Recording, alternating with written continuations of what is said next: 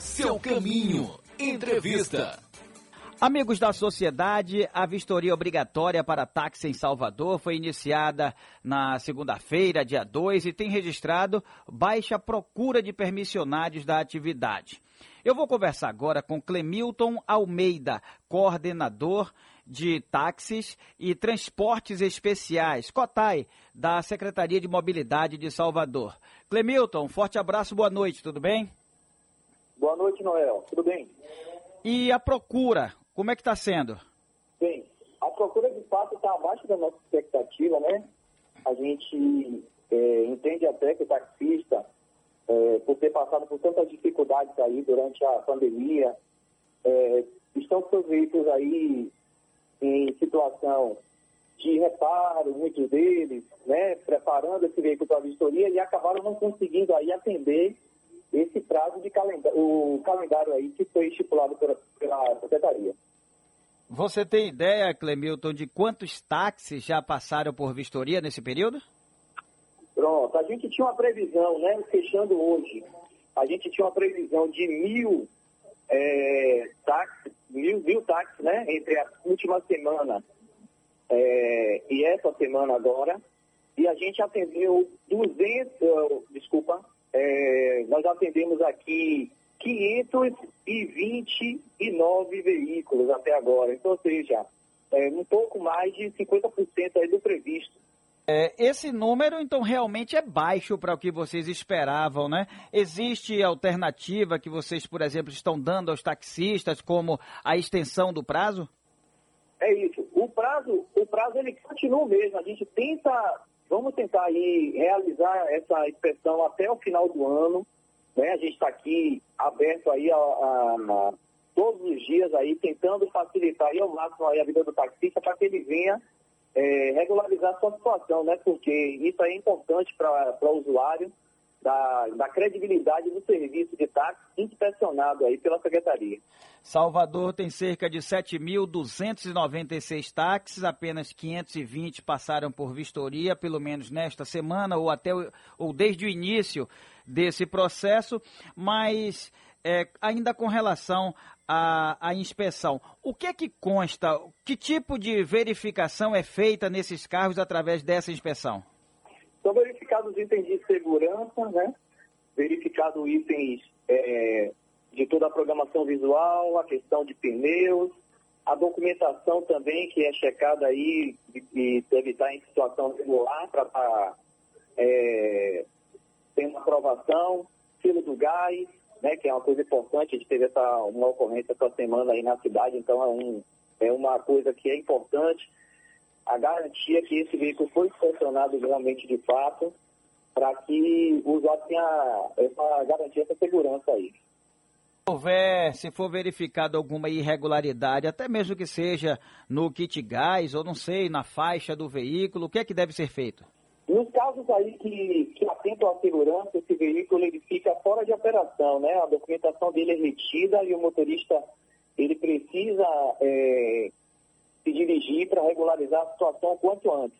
Nos casos que não atentam à segurança, ele é inspecionado, reprovado, dando-se o prazo é, necessário aí para que ele regularize aquela situação. No caso de uma, uma, uma, uma questão de pintura, algo do tipo aí que não atenta à segurança do usuário, mas que precisa estar em situação regular para estar é, com, com, tudo ok aí na, na inspeção. Né? Quais são os documentos eh, necessários para que os taxistas apresentem na hora da vistoria? Pronto. É a, a habilitação dele, né? Informação válida. A, o TLV, que o pessoal também teve uma, algumas dificuldades essa semana aí por conta do, dos problemas no Detran, mas aí eu creio que isso já está se resolvendo. Né? A questão do, do, do kit gás, também que a inspeção do kit gás aí, que tem que também estar em dias. Pronto, essas são as documentações aí a priori necessárias aí, né?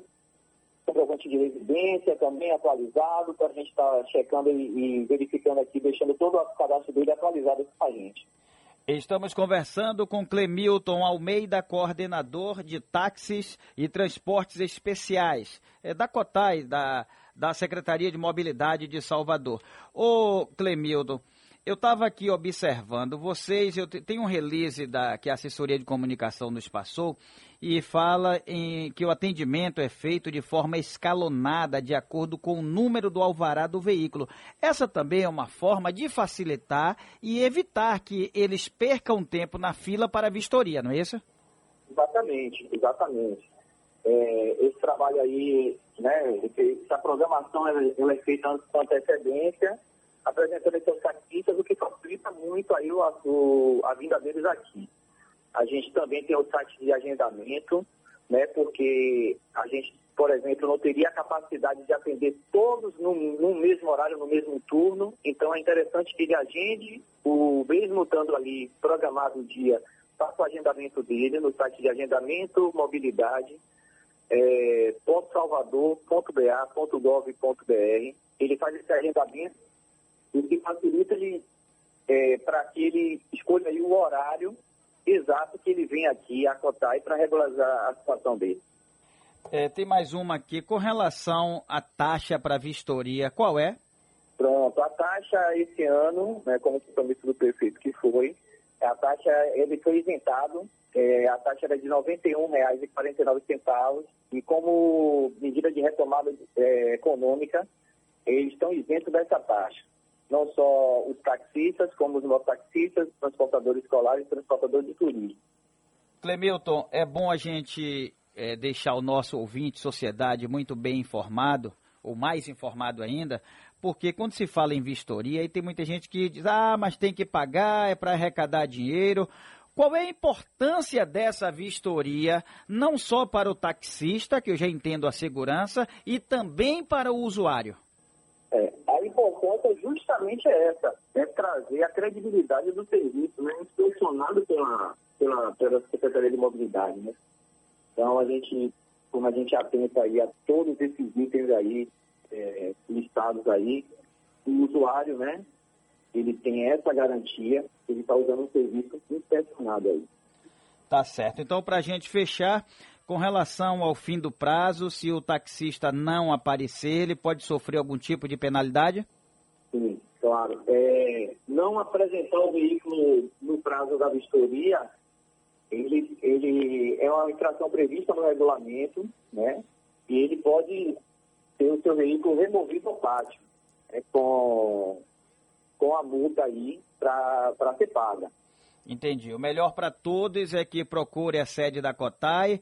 É, repete para a gente os horários, manhã e tarde. Entre 7h30, aí se dá das 7h30 às 11h30 e das 13 às 16h30.